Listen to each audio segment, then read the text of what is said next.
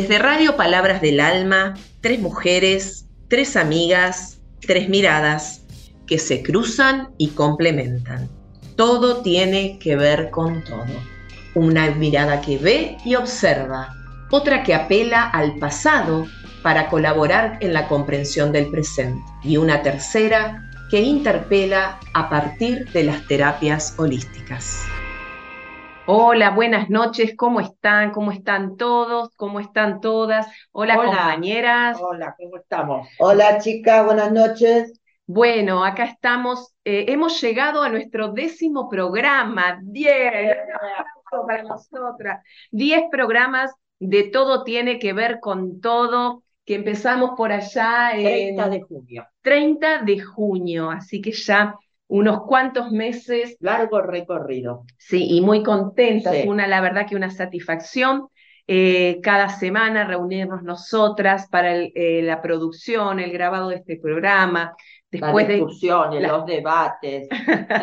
después de cada viernes también eh, tener las repercusiones, las, las opiniones, las sugerencias, y las palabras tan lindas que muchos de ustedes nos, han hecho llegar durante estos meses. Bueno, eh, acá estamos eh, comenzando este décimo programa. Eh, como siempre, agradecemos a la biblioteca Palabras del Alma y su radio que nos permiten cada viernes salir por, por esta señal.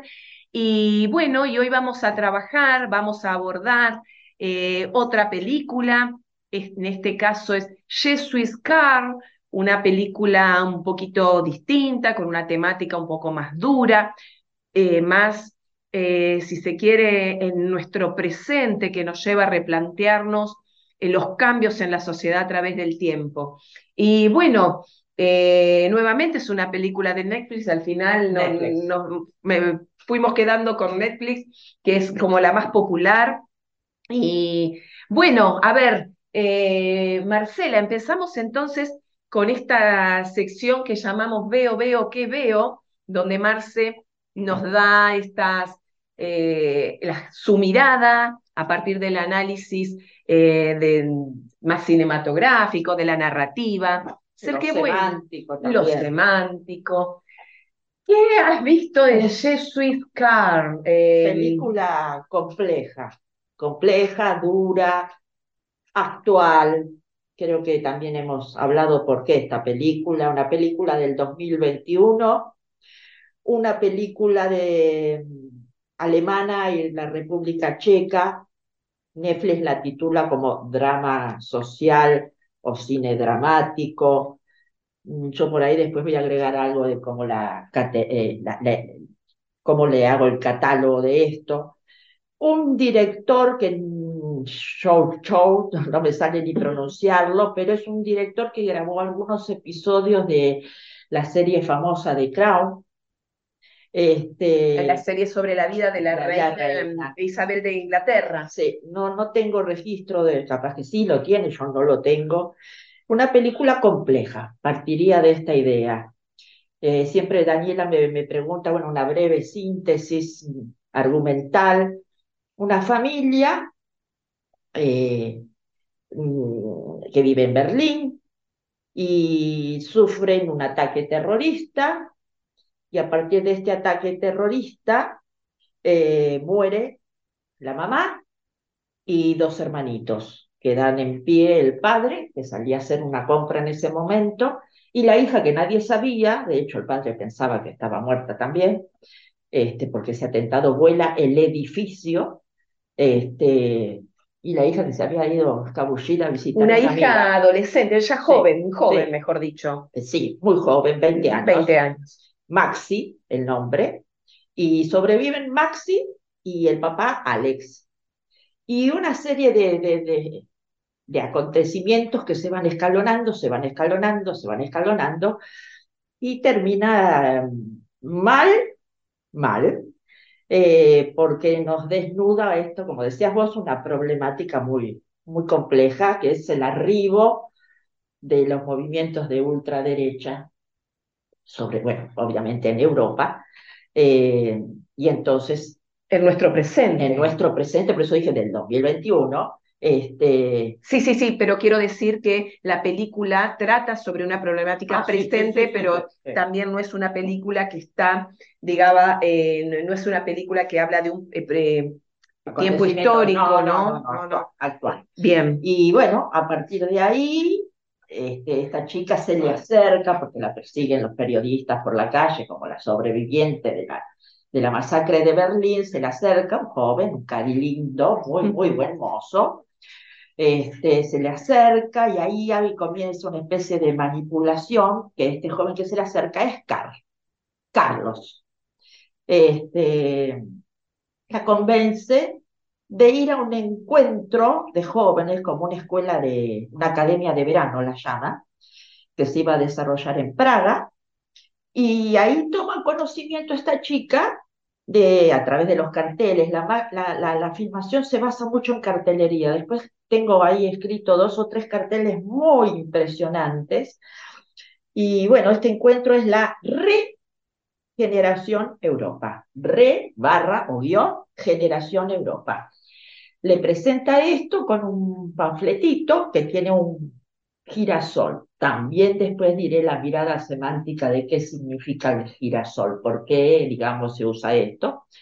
Yo los invitaría a todos a que presten atención al logo de este movimiento Regeneración Europa y, digamos, porque es muy significativo. Bueno, esta, esta chica cae bajo la influencia de este muchacho y todo este grupo y termina envuelta, digamos, este, en, una situación que ella no se da cuenta hasta los últimos minutos de la, si es que se da cuenta en los últimos minutos de la, de la filmación. Eh, ¿qué otra cosa podría decir acá? Cuando este muchacho, y esto sí, como para la primera parte, cuando este muchacho le invita a, esta, a este encuentro de jóvenes de toda Europa, Que se eh, hace en Praga. que se hace en Praga, él comienza a hablar, qué sé yo, previo a una cantante, que también hay que prestarle atención a la, a la letra de esa canción.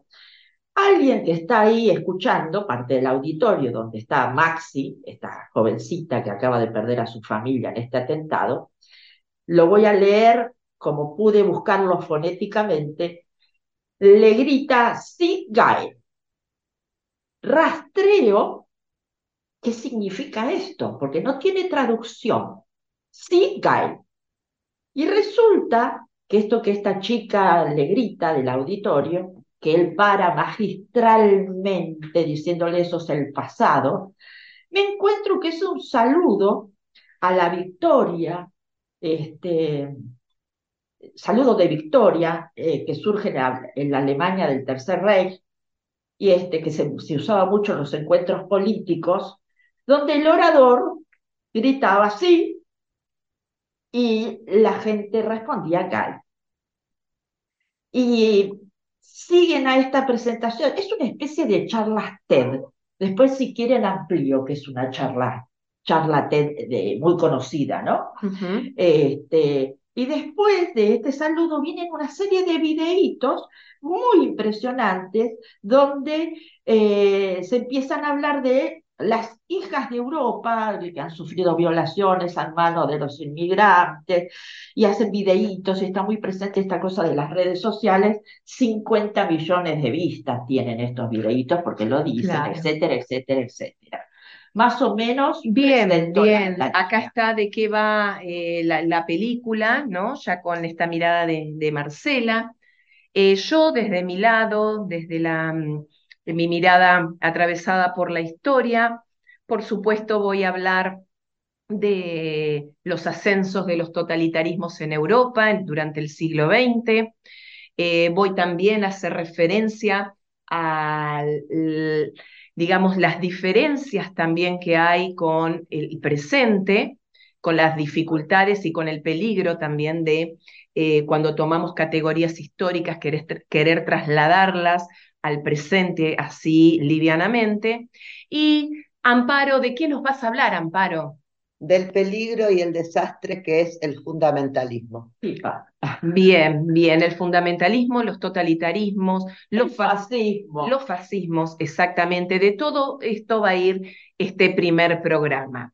Así que, bueno, eh, Marce, eh, bueno, como sabemos también la música tiene mucho que, que, ver, las canciones. Lo repito yo cada programa porque siempre hay eh, nuevos oyentes que se van sumando y nosotros, aparte de dar nuestras tres miradas, eh, hay una música que Marcela es la encargada y que tiene que ver porque va eh, ampliando y enriqueciendo esta narrativa que vamos haciendo entre nuestras tres miradas. Y fijando también, digamos, nuestra visión y nuestra posición respecto de los temas. Como el tema este es el, el avance de los movimientos de ultraderecha, para mí fascismo, yo soy vieja y antigua, una canción muy conocida, un lindo ritmo como les gusta a ustedes dos, eh, cantada por, por Serrat y por René de Calle 13, que se llama Algo Personal.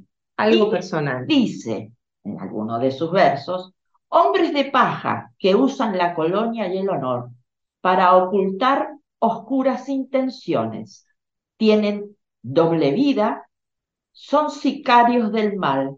Entre esos tipos y yo hay algo personal. Bueno, acá estamos, damos por cierre este primer bloque y escuchamos entonces Serrat y Calle 13.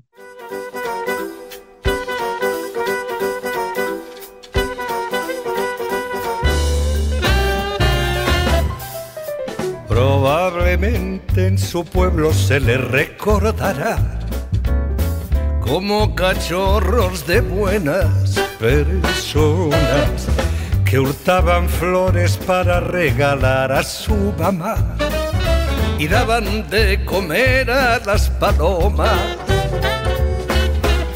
Probablemente todo eso debe ser verdad aunque es más turbio cómo y de qué manera llegaron esos individuos a ser lo que son.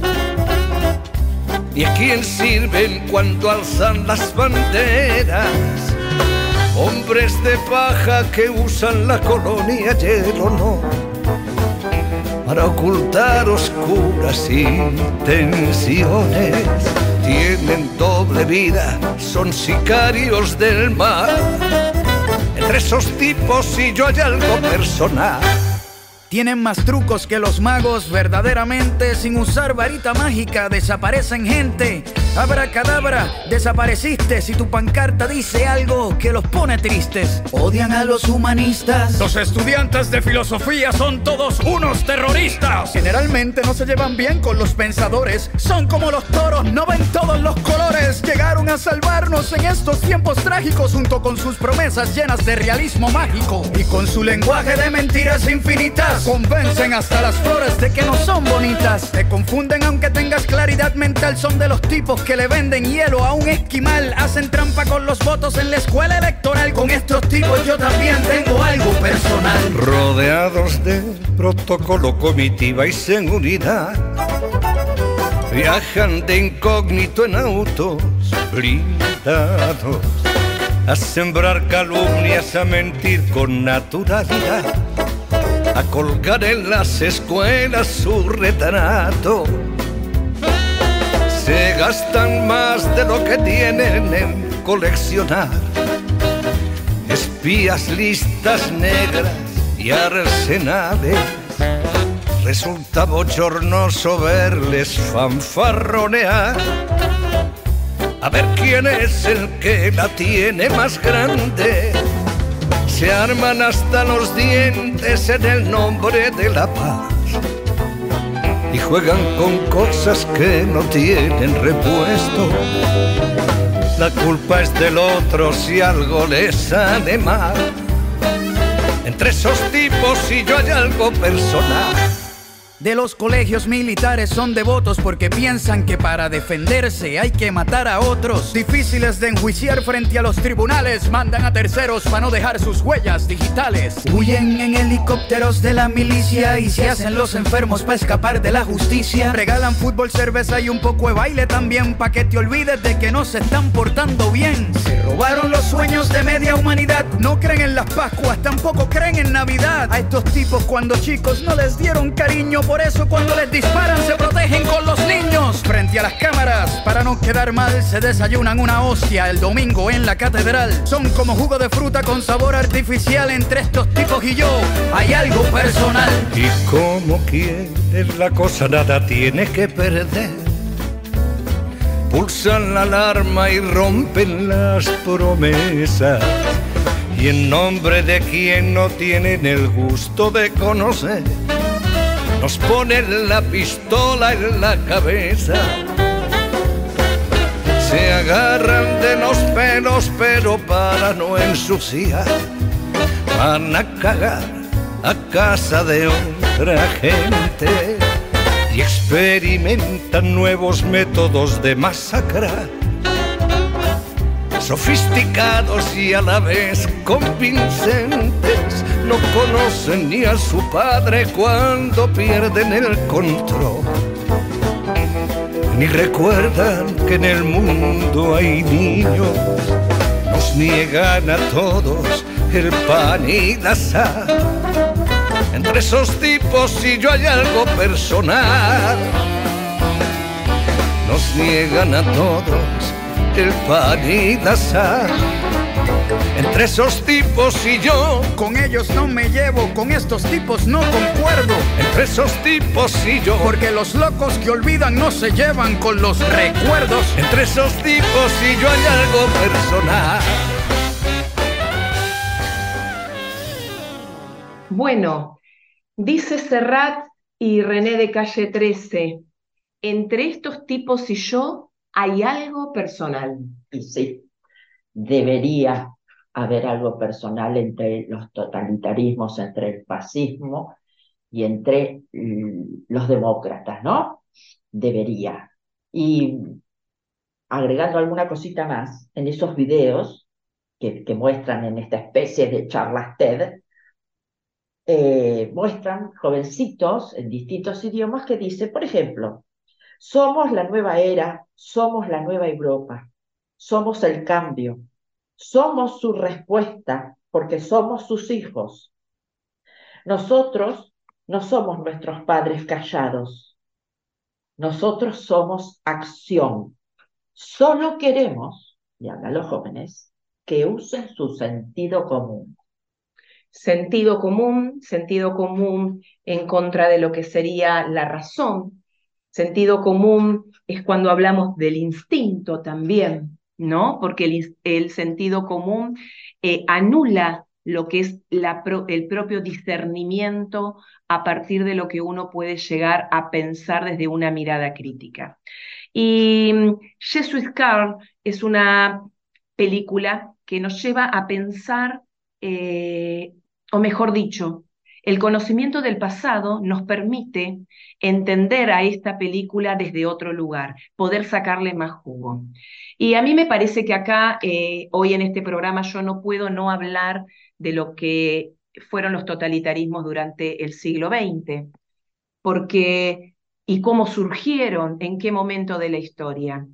Y para, voy a hacer un muy breve, ¿no? Una reseña, pero para que algunos recordemos y para que otros conozcan. De Hitler todos hemos en algún momento escuchado hablar. Eh, quien por ahí no tenga muy claro quién fue Hitler y demás, seguramente alguna película sobre Segunda Guerra Mundial vio. Eh, lo que fue el holocausto judío eh, también son temas que han sido trabajados desde la literatura, desde el cine, y desde una mirada que condena justamente lo que ha sido el holocausto al, al pueblo judío o el genocidio perpetrado al, pueblo judío. Entonces, ¿cómo se llegó a eso, no? Y justamente porque en un momento de nuestra historia, finalizada la Primera Guerra Mundial, eh, Alemania, que es uno de los países perdedores de la Primera Guerra Mundial, se le aplicaron, entre otras cosas, lo que se llamó en su momento el Tratado de Versalles y Alemania tenía que pagar las, los costos de la guerra. Em, eh, Italia también, si bien entraba del lado de los vencedores de la Primera Guerra, en lo que fue todo el reparto y después no salió bien parado. ¿Qué ocurre? En el año 1929 es la caída de la bolsa de Wall Street, lo que se transformó en una crisis mundial, una crisis económica, social, mundial, que va a llevar justamente a dejar, eh, digamos, a la vista la debilidad de las democracias, porque las democracias que habían empezado a formarse después de la Primera Guerra no estaban dando respuesta a lo que la gente estaba necesitando. Y lo que la gente necesitaba justamente era eh, trabajo, poder comer, poder pagar sus alquileres, poder vivir. Y eso era justamente lo que en esta crisis mundial que hace caer literalmente a todas las, economías empieza a faltar. Y el desempleo, el hambre, la muerte empieza a ser común en estos países. Eh, entonces es en ese contexto donde el comunismo es entendido como la gran amenaza. Y acá nuevamente tengo que hacer una referencia histórica. Hacía pocos años, en 1917, había sido la Revolución Rusa, entonces era posible pensar que en Europa también se podía dar una revolución comunista. Y es desde el contexto en el que el discurso de líderes extremistas empieza a pegar tan fuerte. Y es ahí durante los años 20 como empieza a surgir en Italia un sujeto llamado Mussolini, que empieza con un discurso, a ver, eh, muy, muy fuerte, muy de mano dura, muy de que ellos son los culpables, hay que evitar que llegue el comunismo, las democracias liberales no dan respuesta. Es necesario tener al mando en el gobierno un líder, un líder con mano dura, un líder que de forma eh, aplicando la violencia llegue realmente a sacar a todos estos que vienen a pedir derechos, que vienen a pedir eh, mejoras laborales, porque no nos olvidemos que tenemos una Europa sumamente industrializada, Marce, durante el siglo XX, ¿no? Una, una, motorización de, la, de, lo que era toda la, industria, ¿no? Y si hay industrias, hay obreros. Y si hay obreros, la ideología que va, eh, digamos, eh, creciendo entre los obreros es el socialismo, es el comunismo. Hay una fuerte manipulación también de estos líderes este, hoy diríamos la formación de sentido. Recién yo había leído algo que había dicho el protagonista Carl, es decir, apelan al sentido común. Hoy hablamos de formación de sentido. Totalmente. Este, ahí se, se engancha. Cuando ese sentido común, yo siempre digo lo mismo, digo, el sentido común es el menos común de los sentidos. ¿Por qué? Porque cada vez, y esto les, les pido a ustedes que hagan el ejercicio con cualquier cuestión cotidiana que nosotros decimos por sentido común. El sentido común nos impide pensar, nos impide decir, ¿y por qué debe ser así? ¿Y por qué es así? Siempre fue así, punto, te dice el sentido común. Es lo que corresponde. No te permite que te interpeles, que te preguntes y te repreguntes si es correcto lo que estás diciendo. Pero ¿sabés qué pasa? Que cuando nos empezamos a preguntar y decimos, ¿a qué beneficia esto? ¿Me beneficia a mí? ¿Beneficia a las minorías? ¿O beneficia a quienes hoy tienen la sartén por el mango? Y el mango, y el mango también, decíamos, ¿no? Entonces, estas son las cuestiones de por qué es tan peligrosa la instalación de un sentido común que no permita que justamente las sociedades se interpelen, pregunten, cuestionen. Bueno, ahí en la película se ve muy claro, porque el, leitmotiv con lo que empieza todo esto es, digamos, que el tema, ya venimos hablando de la anterior película, el anterior programa, el tema de las este, inmigrantes. Este, y, está, eh, digamos, ese es el caballito de, de batalla de, de, toda la peli. En un momento, Carl, que va a participar en apoyo a, una líder de un partido en Francia que tiene la misma ideología, digamos, o aspiraciones que Carr, una tal Odile Duval, en, en, el momento de su discurso, que utilizan a la protagonista Maxi a que hable de su tragedia, claro. le dice, dice en ese discurso, hay que poner fin a la mezcla de razas y estalla el auditorio. Bueno, ahí, ahí entramos nuevamente, te voy a, hacer un punto ahí, un paréntesis, para que volvamos al pasado, ¿no? Porque lo que están haciendo ellos en ese momento es justamente construir a un otro. Ese otro en, en esta película es el inmigrante. Es el inmigrante que tiene otra etnia, tiene otro color, tiene otra cultura, tiene otra religión. Entonces, ese otro no es un nosotros. Exacto. Y por eso la culpa es llevada al otro. En el siglo XX, eso es una de las características que, si bien no la tuvo el fascismo italiano, sí la tuvo el nazismo alemán. ¿Quién era el otro? Hay una construcción del otro, que el otro es principalmente el judío, a quien se le eh, echaba la culpa de que por la avaricia de los judíos, mal a ellos. Eh, eh, ellos habían sido los em, culpables justamente de la crisis económica que estaba sufriendo y la hiperinflación que estaba sufriendo Alemania. Hay imágenes muy interesantes que aparecen en todos los libros, que son de los niños jugando con los fajos de billetes, ¿no? Haciendo torres con los billetes. Eh, no quiero hacer referencia a nuestro país, pero se está usando en la actualidad. Sí, totalmente. Una cosita más respecto de esto. En una de las eh, secuencias de la película, este, Maxi está ahí eh, a punto de ir al, al acto de Odil, y simplemente esto agrego, aparece y la cámara toma, no en primer plano, pero sí como para leerlo, un cartel que rememora al cartel de Benetton. Sí. United Color of Europa. Y así como el de Benetton tiene gente de distintas razas, este cartel son todas mujeres blancas y rubias. Bien, ahí voy a hacer una observación, ¿no? Que hay muchos teóricos que hablan de esto y que cuando hablamos de, de, seres humanos, hablamos de etnias, ¿no? El, eh, hablar de razas quedaría para los animales, pero bueno, sí distintos colores, ¿no? Entonces, eh, ah, y en este caso son, fíjate, eh, todas blancas y mujeres. las hijas de Europa. Las hijas de Europa, pero fíjate cómo acá también habla de este, este momento, este contexto, donde el feminismo, donde la mujer, donde el empoderamiento de las mujeres es un discurso que ha pegado mucho en la juventud. Mm. Y ahí también voy a volver al pasado, porque la propaganda fue una de las herramientas que supo utilizar muy bien el nazismo alemán para llevar la ideología. La propaganda nazi fue fabulosa. Hoy hablamos de marketing. Exactamente. y fíjate cómo también en la película el tema de la propaganda está todo el tiempo, porque ellos están todo el tiempo transmitiendo por, Instagram, por YouTube, esta cuestión de las eh, de, cuántas vistas tienen, ¿no?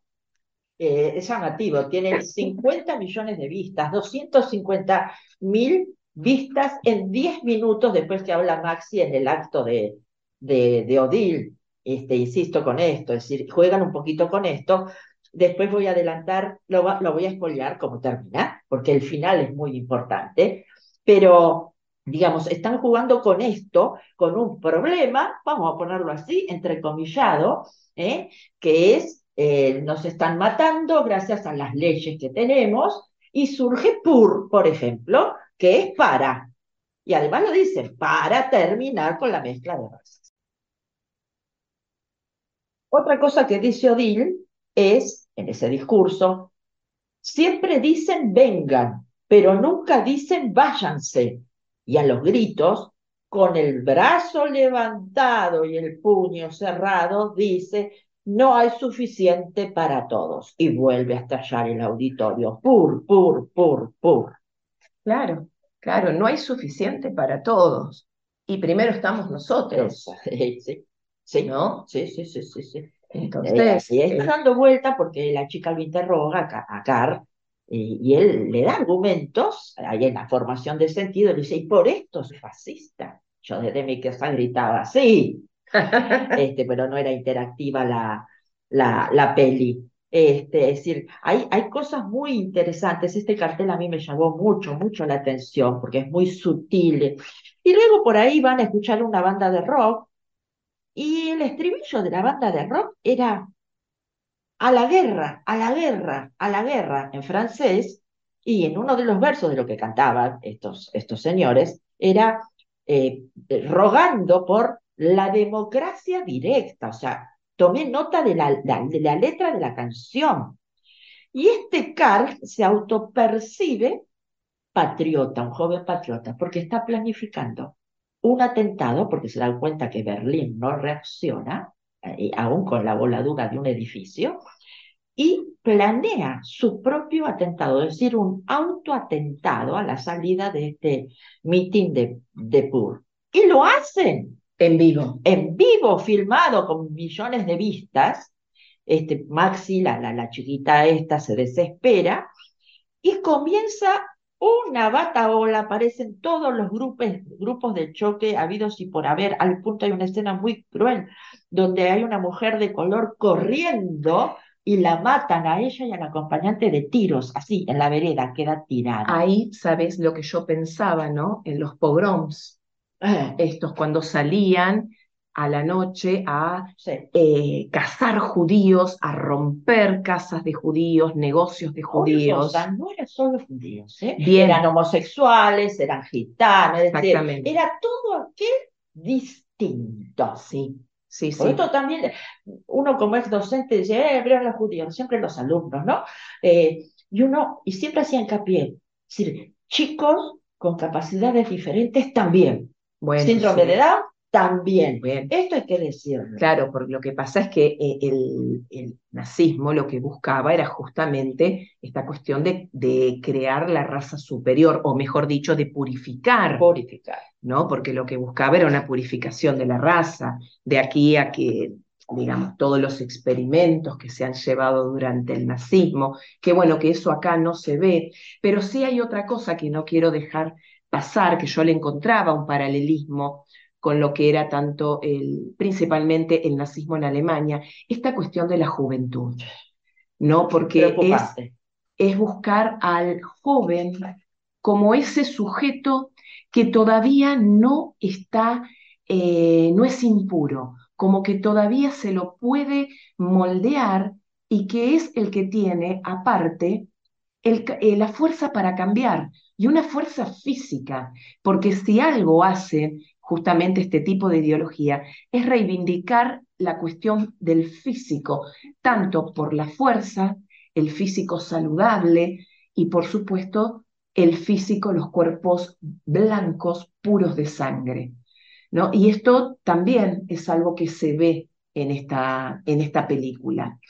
Eh, Eh, una cosita sí. más, este Carl es un fanático y bueno, queda claro, ¿no? Digamos, desde la historia, desde lo social, que para Carl el fin justifica los medios. Y algo más, eh, esta eficacia de esta estrategia que tiene este grupo, ¿no?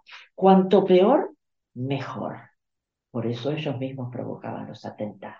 Claro, claro, porque en realidad lo que se tiene, lo que ellos tienen que demostrar para por, a ver, otra cosa, acá esta gente, eh, este partido eh, Pur, en Francia ¿no? y Regeneración Europa Regen- este, bueno, eh, utilizan justamente los instrumentos democráticos para Sí. acceder al poder, ¿no? Sí. Eh, ¿y cómo llegó el, eh, Mussolini al poder? ¿Cómo llega Hitler al Por poder? mecanismo. Llegan por los mecanismos de las democracias liberales de ese momento. Sí. Entonces, a ver, a, a Hitler lo votaron y después eh, el Kaiser le va a dejar, mejor dicho, el presidente lo va a dejar porque que él asuma el cargo de canciller. Sí.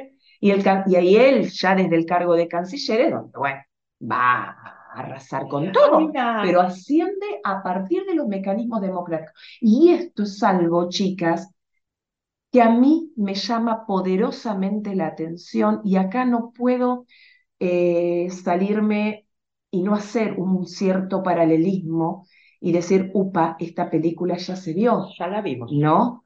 Por cómo la- las elecciones que se están dando tanto en Europa como en países latinoamericanos, se ven que llegan líderes que eh, hablan mal, que, eh, que, que son críticos de la política, de la política tradicional, pero utilizan los mecanismos de la política tradicional Para llegar al poder. justamente para llegar al poder y una vez llegados al poder, no respetan esos mecanismos De hecho, o las de- leyes. Después de este autoatentado, que él pone su vida, Sí, no lo estoy reivindicando, lo que quiero decir, lo que comienza ahí, que lo contesta el padre, está diciendo, esto es un golpe de Estado, pero el golpe de Estado en Europa, porque todas las revueltas se dan en todos los países, en Italia, en, este, claro. en Alemania, decir, estalla. Claro, claro, porque ¿sabes qué pasa? Que no sirve solamente que sea en un país, tiene que ser en Sí. Euro, eu- digamos a nivel por lo menos de la comunidad europea.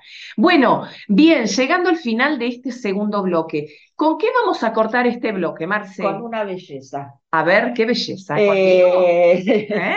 Ana Belén, Ana una banda chilena, este, la, la nueva canción chilena de los 60, una canción de Nicolás Guillén, poeta cubano, La muralla.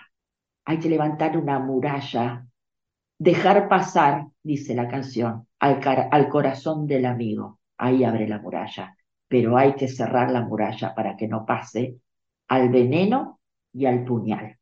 Bueno, vamos a escuchar entonces a Ana Belén y Kili Panjun. Kili Pancho. Para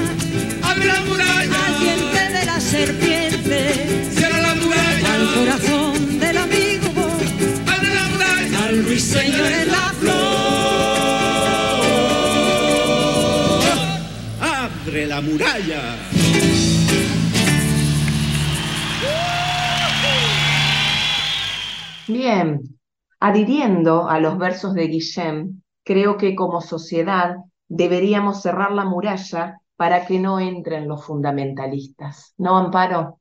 Sí, para que no entre.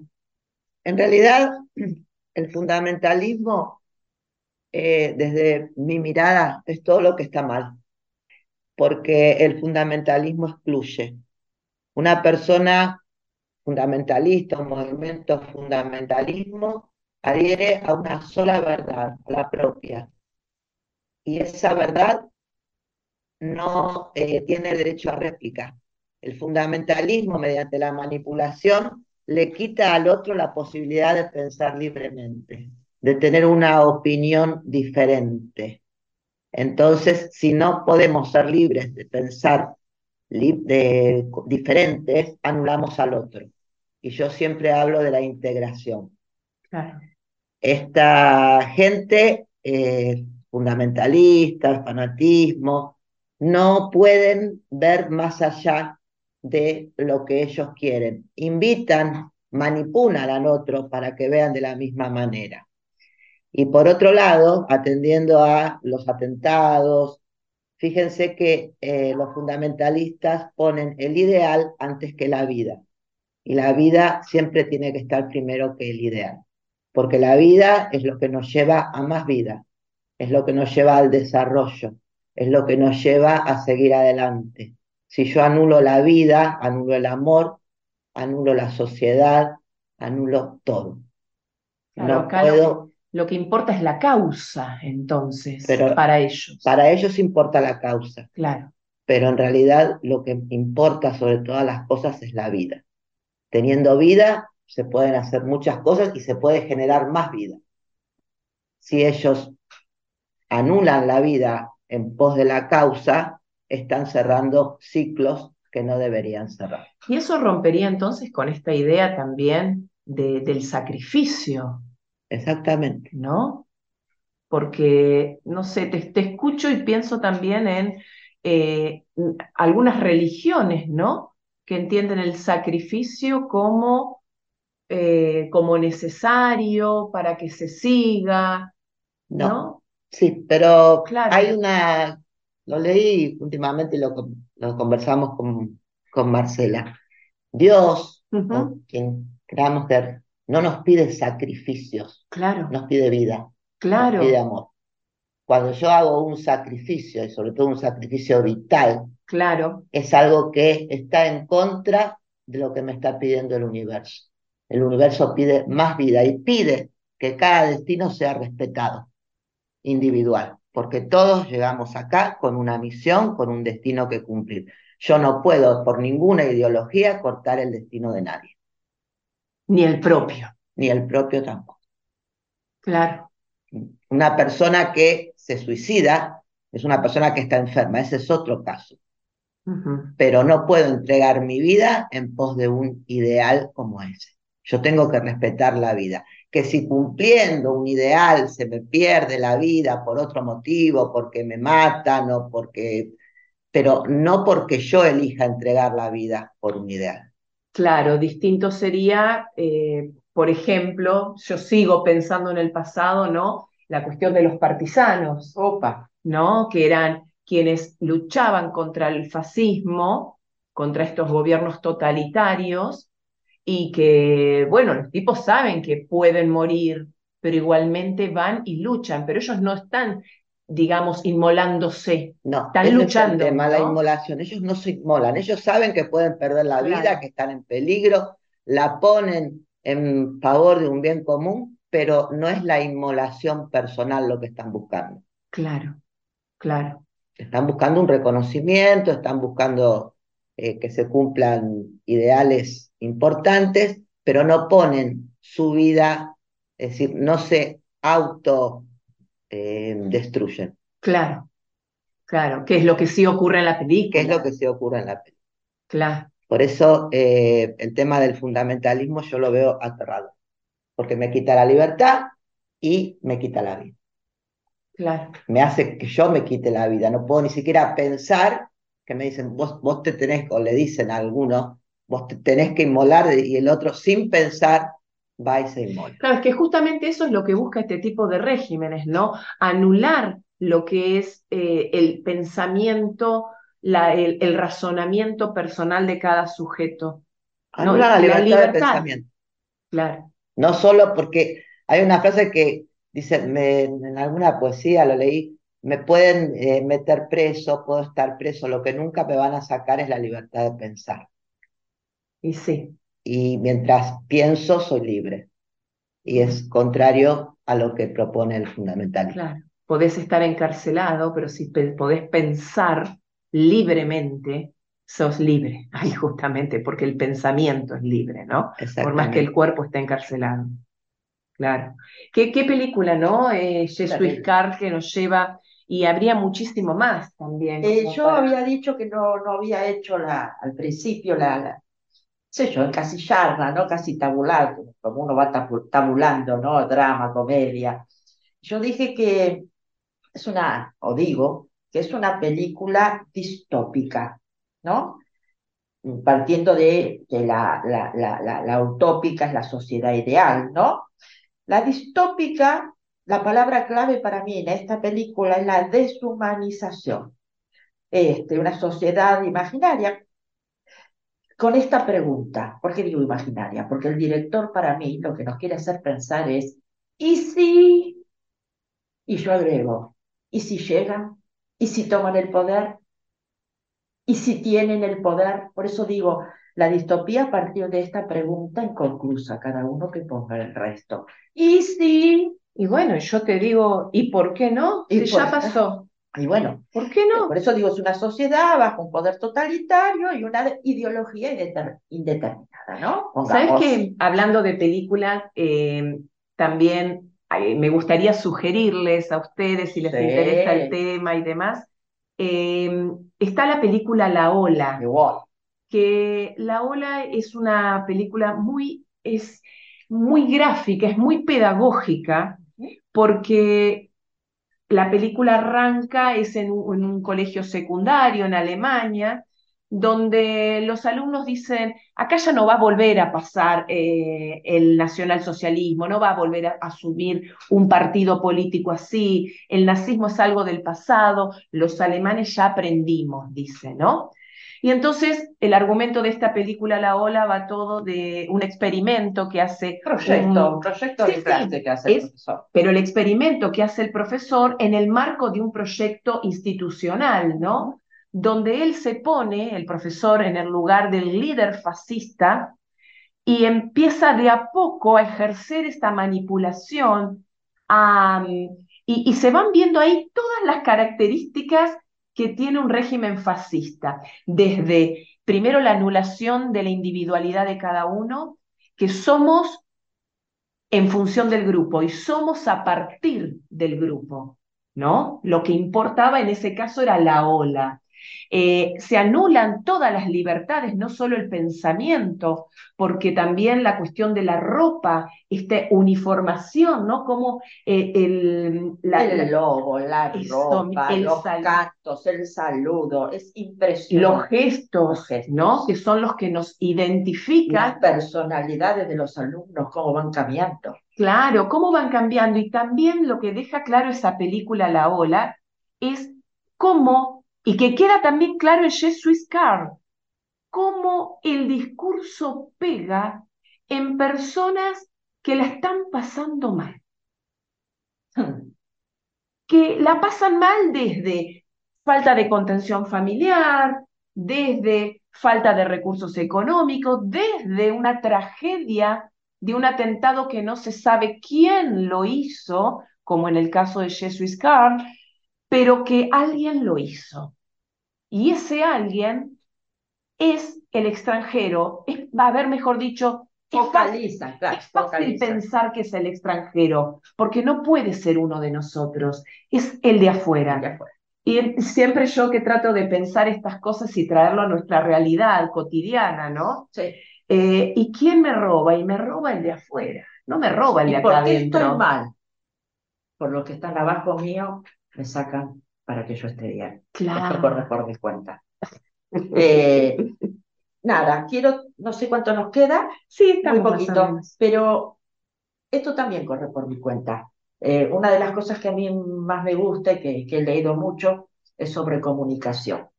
El otro día llega a mí un video respecto de un acto político aquí en, en Argentina, en los cierre de campaña, y me encuentro con un acto impresionante. Además, a, digamos, a nivel narración puesta en escena para pararse y aplaudir. Perfecto. Ahora, si lo analizo el otro lado de la muralla de, de Guillem, me da un poco de miedo. ¿Por qué?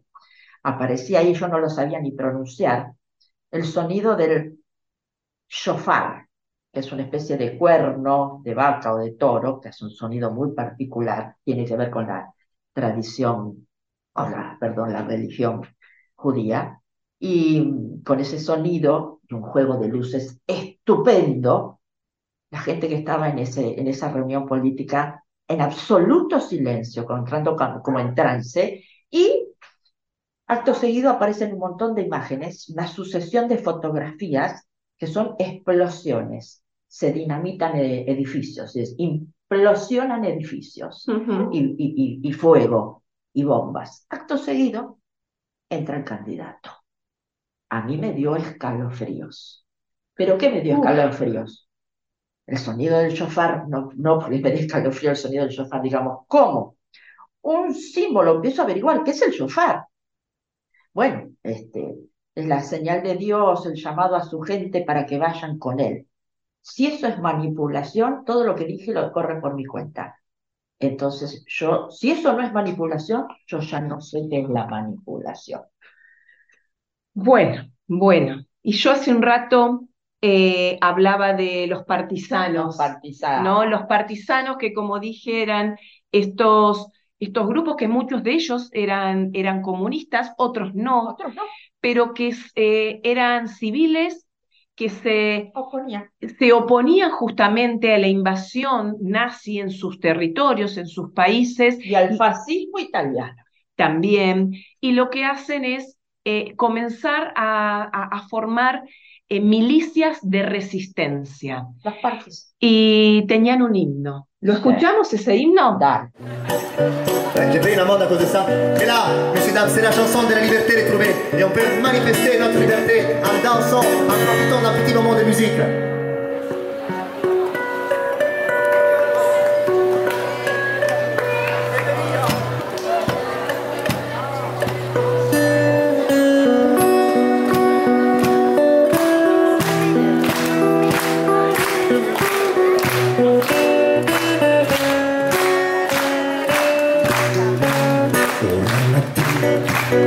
Sono svegliato, oh bella ciao, bella una mattina mi sono svegliato e ho trovato l'invaso. Oh partigiano, portami via. Oh bella ciao, bella ciao, bella ciao, ciao, ciao partigiano, portami via, che mi sento timore.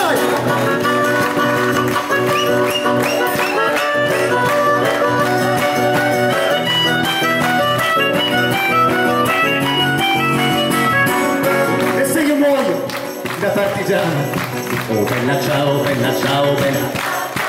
Se io muoio da partigiano, tu mi devi seppellire e seppellire lassù in montagna. Oh bella ciao, bella ciao, bella ciao, ciao, ciao, seppellire lassù in montagna, sotto l'ombra di un bel fiore.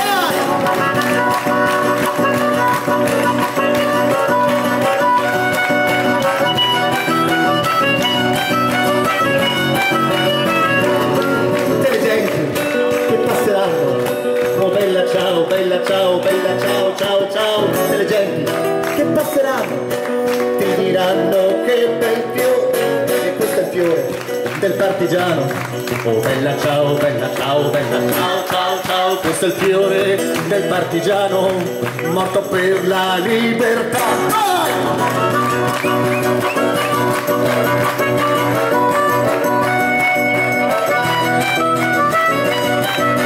Ok,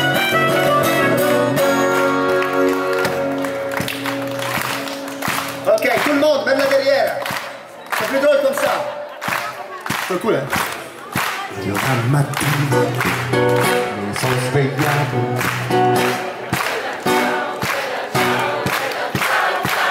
Una mattina mi sono svegliato e ho trovato l'invaso. Vai, partigiano, portami via. Oh bella ciao, bella ciao, bella ciao, ciao, ciao, partigiano, portami via. Che mi sento di morire.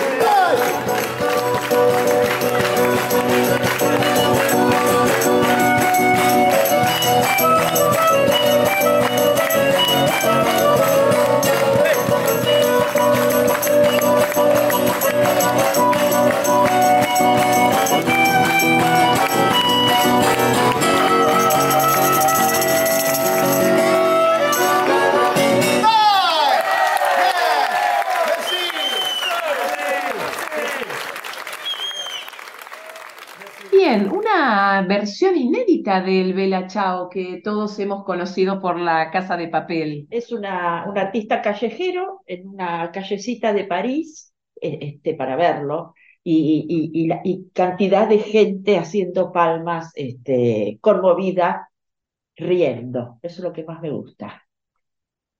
Riendo, Riendo. exactamente. Este, diciendo no al fascismo. Bueno, un programa que la verdad que mm, eh, di- distinto, un programa que nos interpela como sociedad mundial, como sociedad argentina, en momentos también mm, bastante excepcional, ¿no? de nuestra realidad eh, política. Y bueno, eh, como siempre, a mí me, me encanta, estos son los programas que a mí me gustan. Sí, muy movilizadas. movilizadas. Y así que bueno, entonces, ¿de qué estuvimos hablando, Marcela, en este programa? Yo diría que lo que traté de hacer es un análisis semántico, lo mismo sumando las canciones, sumando a esta narración que nosotros hacemos, este, básicamente un análisis, insisto, semántico, ¿no? Que simboliza cada palabra, cada, cada secuencia fílmica, a dónde nos quiere llevar al director. Insisto, mi visión es a y sí, puntos suspensivos. Y yo, que tengo mi mirada del pasado, y te digo, ¿y por qué no? Si ya pasó, ¿no? Que Esperemos el que pasado nos, nos ayude a pensar, conocer un poco también de qué fueron los fascismos eh, durante el siglo XX. levantemos una muralla. Levantemos una muralla y Amparo, nos hablaste. Y defendamos la vida y la libertad por sobre todas las cosas. La libertad de pensamiento, por lo menos. Eso mismo. Bueno, gente, eh, muchas gracias por seguir acompañándonos. Así que los esperamos, las esperamos el próximo viernes con un nuevo Todo tiene que ver con todo. Y ya vamos a estar poniendo en nuestro Instagram al que por favor síganos, pónganos ahí sus pareceres, qué les, qué les resultó nuestro análisis. Díganos si no están de acuerdo con nosotras también, por supuesto que sí. Eh, y vamos a estar anunciando cuál es nuestra próxima película o serie. Abrazo enorme para todos, abrazo enorme para todas. Chicas, nos vemos la Gracias. próxima semana. Todo gracias. tiene que ver con todo. Recuerden. Chao. Chao.